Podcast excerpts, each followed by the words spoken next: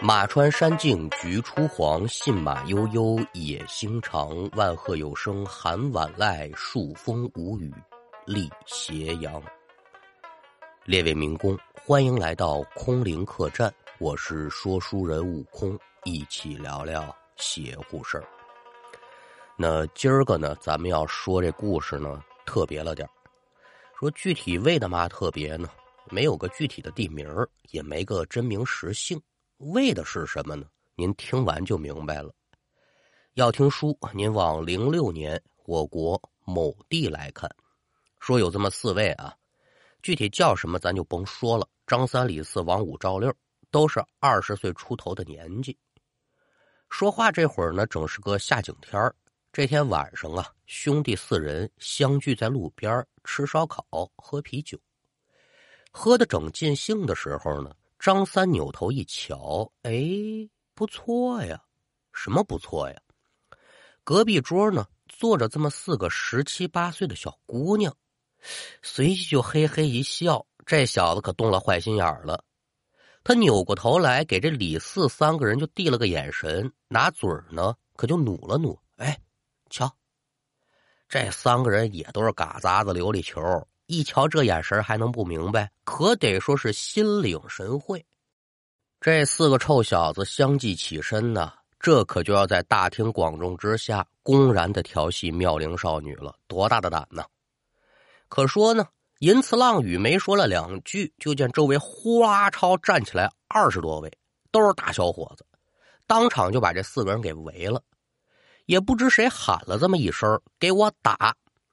说完，您再瞧，好家伙的，这拳头跟飞踹不要钱似的！好悬没把这四个人屎给打出来。您说哪儿出来这么多见义勇为的人呢？他们就该着挨这顿打，为的嘛呢？因为人家四个女同学不是单独来的，这是人家暑假同学聚会呀，有男有女一大堆人。都是血气方刚的小伙子，又喝点酒，一见有流氓调戏女同学，那还能饶得了你？揍他呀！也搭着这四个人呢，老油条，这么多人围着他们打，就愣让他们给跑了。但是跑归跑，我不能让你们跑，同学们追！抄起板凳，拎起啤酒瓶子，这些人可就在后头追。一瞧这是被连锅端的架势，张三可就大喊了一声。哥几个分头跑吧，安全之后咱们网吧集合。话虽如此呢，但也没敢太分散。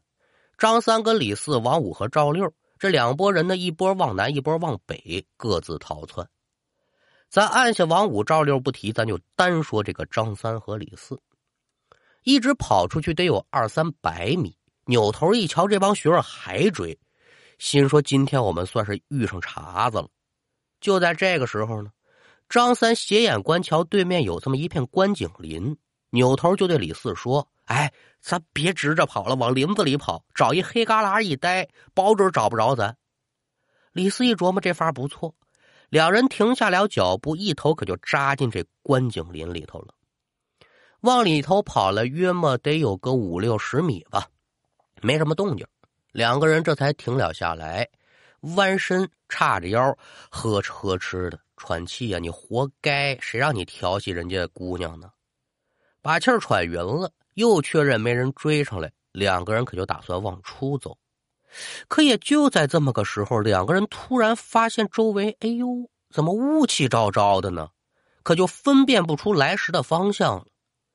夏天起雾啊，咱就说，尤其是晚上，这不合常理。俩人也不敢多待呀，就开始在雾中寻找出路。可任凭两个人怎么走，他就出不去。就在两个人怀疑是不是鬼打墙的时候呢，这李四眼尖，三哥，咱有救了，前面有人。张三猛然一抬头朝前望去，果不其然，就在前面，还真就有这么一个模模糊糊的人影正朝前走。那有人出现，哥俩自然是高兴的喽。当下不敢多做停留，迈开步子，叉叉叉，可就追前面这人。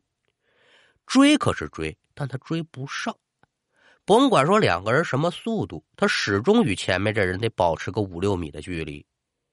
心说这人是走得快呀，我叫他一声，让他等等。可这话喊出去，哎，老哥，稍等。石沉大海的一般，没回应。两个人不死心啊，继续朝前追，又追了百十米，算是看见希望了。怎么着？前面出现这么一小房子，眼看这人进去之后，房间里的灯也就亮了，但怎么瞧都有点朦朦胧胧的。这也是搭着心急呗，两个人脑子也不够转了，没多想，叉叉叉几步，可就来到了妾前，伸手推开了这个屋门，可就要往里进。同志们，您可得听仔细了，这两个是推门进。我可没说前面这位是推门进去的啊，没这动作。两个人这边抬脚往里走，一边就拿着眼睛往这屋里撒嘛。就见呢，屋当间有这么一位，呵，长得太个性了。怎么个性呢？耷拉着手臂，弓着个腰，身高起码得在五尺开外，窄身溜，三瓣嘴。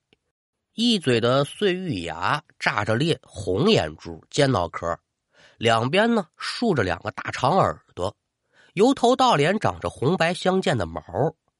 眼前这人的身子呀，长这么一个兔子脑袋。哎呀，这不是妖怪还能是什么呀？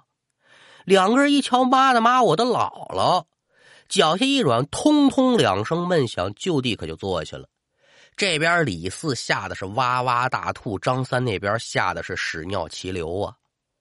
这兔人见状呢，竟然口吐人言：“嘿嘿，你们俩今儿这命啊，算是交代在这儿了。”话音刚落，就见兔人俩腿一绷，一下子可就跳到俩人近前了，一手一个抓住脖领子，把人拎起来，扭头奔着张三这脖子就咬。而就在这么个时候呢。屋外突然传来一阵狗吠，紧接着呀，就见一群野狗朝着这边跑。民间有传说呀，狗乃通灵之物，食得了鬼魅，压得了邪祟。见群狗来袭，兔人是冷哼一声，把二人丢在了当场，一个晃身不见了。而就在张三李四两个人落地之后呢，也因为惊吓过度，没知觉了。两个人再醒过来呢，那是被野狗给舔醒的。这边把野狗赶走，两个人举目四望，房子、兔人、雾气可就都没有了。哎呦，这这这这这这这地方咱可不能多待呀！两个小子呢，连滚带爬，可就逃出了观景林。路上经过了这么一片平房区，见人院门口晾着衣服。张三顺手啊，就扯了一条裤子，把身上这尿湿的可就给换了。哥俩一合计，干嘛去？干嘛去？网吧集合去啊！一是给王五哥俩念叨念叨这事儿，二一个呢，网吧人多，我先熬一宿吧。叔不要麻烦。张三两个人来到了网吧，王五哥俩这会儿都上机一个多小时了，玩的正嗨呢。这边过去，把两个人拽到一旁，别别别玩了。遇上事儿了，嘛事啊？如此这般，这般如此。我们俩刚才保不齐呀，是碰上鬼了。王五哥俩刚开始不信，但一瞧张三这裤子，还隐约能闻到一股屎尿之味，不由得也是冷汗直冒啊！哎呦，得得得得了吧，今儿个呀，咱哪儿都别去了。明儿个呢，咱找个安观寺院的，什么都行啊，上个香，磕个头，咱就求着诸天神佛保佑咱。此话一出，四个人是一拍即合，各自上机奋战通宵。放下旁人，咱不表，就单说这个赵六，玩到凌晨一点多，因为酒劲儿还没下去，这人就睡着了。也不知睡了多久呢，就听有人叫自己，睁开一瞧，张三儿。哎呦，三哥，怎怎么的了？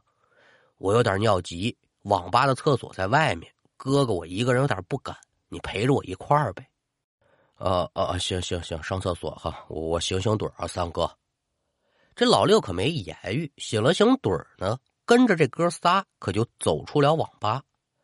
到了门口，这哥四个可没上厕所，借着路灯呢，就在路边低头开尿。可尿着尿着，就听这张三是一声惊叫，手指路对面就开始浑身发抖。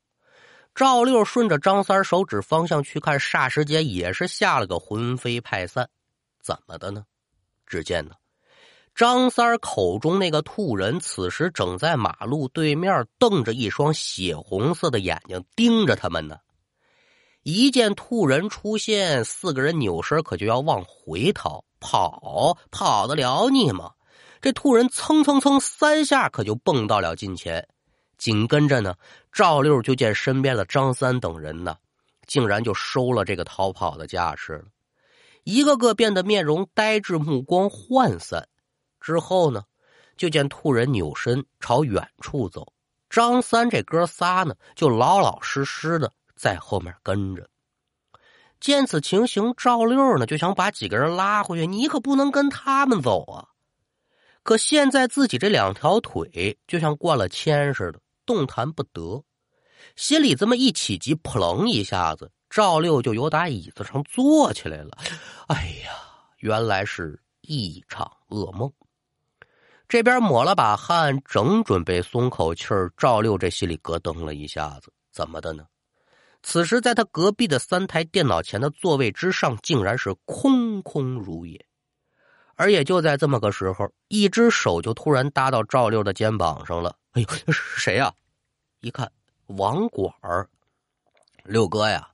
刚才三哥他们出去了，说撒尿，没多大功夫，我就听到三哥在外面叫，以为出什么事儿了呢。